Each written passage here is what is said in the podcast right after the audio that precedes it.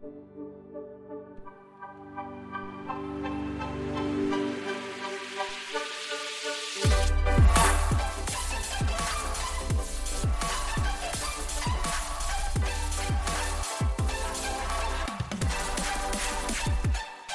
va revenir sur tout ce qui s'est passé ce week-end en Ligue 1.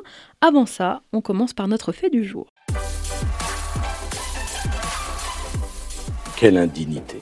Ça devait être le premier grand rendez-vous de la saison. Il a été complètement gâché par l'attitude des acteurs sur la pelouse. Le classique entre le Paris Saint-Germain et l'Olympique de Marseille s'est terminé en bagarre générale. Alors oui, les Marseillais ont gagné leur premier classique depuis 9 ans grâce à un but de Florian Thauvin. Oui, le contexte et la conjoncture parisienne les a sûrement aidés, mais ce succès historique ne suffira pas à effacer les stigmates d'un match marqué par les débordements. C'est dommage, ils attendaient ça depuis 2011 et avoir la joie des Marseillais sur la pelouse au coup de sifflet final, eh ben, cette victoire signifiait beaucoup pour eux, mais c'est pas ça qu'on retiendra un corps arbitral complètement dépassé par les événements, pour ne pas dire à la ramasse, qui refuse un but valide aux Marseillais, qui sanctionne un tacle valide de Pape Gay, qui laisse André Di Maria sur la pelouse, et qui enfin n'aurait pas entendu une insulte raciste d'Alvaro González à l'encontre de Neymar, on y reviendra. Monsieur Brizard aura en tout distribué 14 cartons jaunes et 5 rouges. Jamais un match de Ligue 1 ne s'était soldé par autant de cartons jaunes au XXIe siècle. Il y a eu autant de jaunes que de tirs pour Paris, plus de rouges que de frappes cadrées. Alors il faut dire que les Parisiens sont eux aussi tombés dans le panneau de la provoque marseillaise. Et alors que l'ambiance était déjà électrique, voire délétère sur la pelouse du Parc des Princes, eh bien les deux coachs n'ont rien trouvé de mieux à faire que de faire entrer euh, Leandro Paredes, Levin Kurzava et Kevin Strootman, pas vraiment les mecs qu'on appelle pour faire de la médiation. Alors ça a parlé comme avant chaque classique, ça s'est chambré pendant des jours et des jours à coups de banderoles incendiaires et ça c'est normal. Mais on dit souvent que l'ambiance des classiques des années 90 nous manque. Après en avoir vu un aperçu hier soir, est-ce que ça vous manque encore? Triste cire, parodie de football, qualifiez cette rencontre comme vous le voudrez. En tout cas, on vous dit pas merci, messieurs. Mais comme l'a très justement dit Valentin Rongier, en fin de match, contrat rempli pour l'OM, 6 points en deux matchs. André Villas-Boas ramène l'OM en Ligue des Champions et leur fait gagner leur premier classique au parc depuis 10 ans. Et pour Paris, bah, avec la finale de Ligue des Champions, Paris depuis le 23 août, c'est 3 matchs, 3 défaites. Le PSG qui perd ses deux premiers matchs de la saison en Ligue 1 sans marquer en plus le moindre but, eh bien ça n'était plus arrivé depuis 42 ans. Alors peut-être qu'il serait temps d'arrêter de compter sur les individualités, d'arrêter d'attendre que Neymar fasse le job tout seul et mettre en place un vrai système. Allez, on passe à notre récap de cette troisième journée de Ligue 1. Tout ce qu'il ne fallait pas manquer de cette journée de Ligue 1 avant de reparler de Paris, tour des stades de ce qui s'est passé ce week-end. Et on commence par l'AS Monaco, grâce au premier but du jeune Willem Goebbels en Ligue 1. Les Monégasques se sont imposés hier face à Nantes de buts 1. Dans ce même match, les Canaries se sont vus refuser à 1 mm un but de Randall Colomwani par l'arbitrage vidéo, ce qui a eu le don d'agacer leur entraîneur Christian Gourcuff qui a déclaré à l'issue de la rencontre C'est dramatique pour le foot. Pour sa première titularisation avec le Stade Rennais, Serou Girassi a lui inscrit un doublé hier au Costières. Recruté pour 15 millions d'euros cet été, l'attaquant guinéen a soigné sa première. C'était la première fois depuis Youssouf Hadji en 2005 qu'un joueur inscrivait un doublé lors de sa première titularisation avec Rennes en Ligue 1. Les Rouges et Noirs se sont imposés 4-2. Stéphane Bauken a offert dimanche la victoire à Angers, l'attaquant angevin qui sort d'une saison mitigée et qu'on annonçait euh, sur le départ cet été, a ouvert son compteur face à Reims. Très bon match aussi de Baptiste Santamaria et deuxième victoire de la saison pour les hommes de Stéphane Moulin.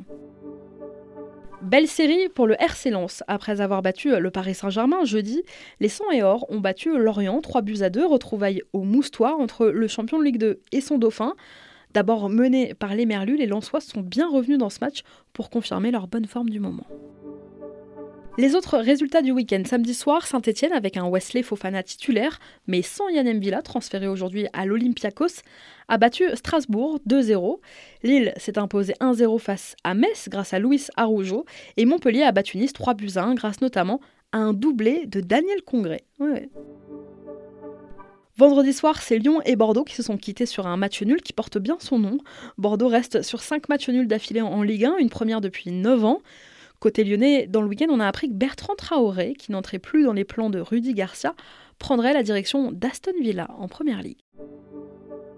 On revient au classique, j'en parlais en préambule, Neymar s'est plaint de propos racistes qu'aurait tenu le défenseur espagnol de l'OM, Alvaro. Alors, en toute fin de match, Neymar fut l'un des cinq joueurs exclus par l'arbitre pour avoir adressé une gifle sur l'arrière du crâne d'Alvaro. Regardez le racisme, c'est pour ça que je l'ai frappé. Voilà ce qu'il a dit en quittant le terrain, euh, Neymar. Et le Brésilien ne décolère pas, il s'est lâché tard hier soir sur les réseaux sociaux avec une série de tweets incendiaires. Les deux entraîneurs ont eux aussi réagi en conférence de presse. Je vous propose d'écouter d'abord le coach parisien Thomas Tuchel. Le euh, racisme dans, dans toutes les sociétés, dans le foot, dans le sport et dans, dans, dans, dans notre vie, ça, ça, ça ne peut pas exister. C'est clair. Mais honnêtement, je n'ai pas, pas, écoute, pas attendu une chose comme ça aujourd'hui. De son côté, André Villas-Boas s'est lui voulu plus prudent. Euh, il a, évidemment, il n'a pas de, de, place pour le racisme dans le foot. Euh, mais je ne pense pas que c'était le cas. On a, aussi Di Maria qui a craché euh, notre joueur. Alors c'est un classico. Il y a un peu de choses qui sont permis, autres non. J'espère que ce n'était pas le cas. Euh, le plus important, c'est qu'on a, il a une victoire qui est importante et historique pour l'OM et on doit aussi euh, féliciter et se concentrer sur ce qui s'est passé.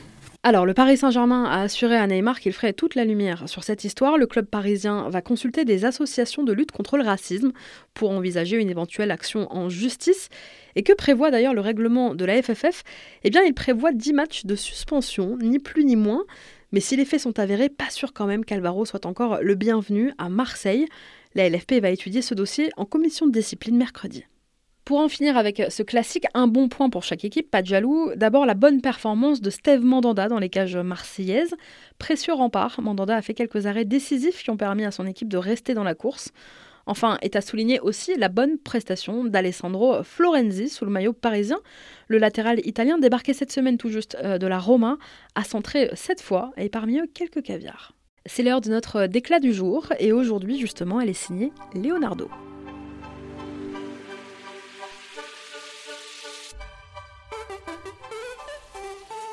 Plus qu'une déclat, c'est un véritable coup de gueule qu'a poussé le directeur sportif du Paris Saint-Germain. Leonardo est revenu sur l'arbitrage de Jérôme Brizard lors de ce classique. Je vous propose de l'écouter après la rencontre, c'était au micro de Téléfoot. Là, je pense que la télévision, elle est là et ça sert à juger.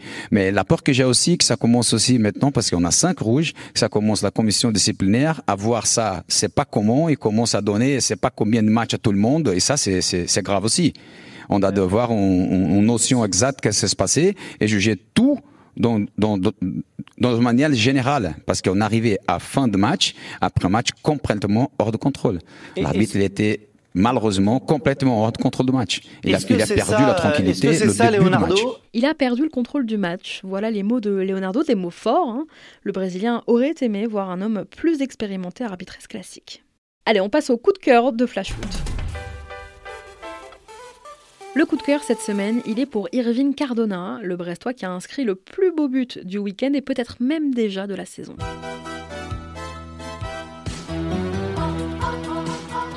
Vendredi, je vous avais conseillé de regarder ce Dijon-Brest et vous m'en avez sûrement voulu jusqu'à la fin du temps réglementaire mais ceux qui sont restés jusqu'au bout ont été récompensés. Entré à un quart d'heure du terme alors que Brest mène 1-0, Cardona se retrouve euh, isolé dans la surface dijonnaise.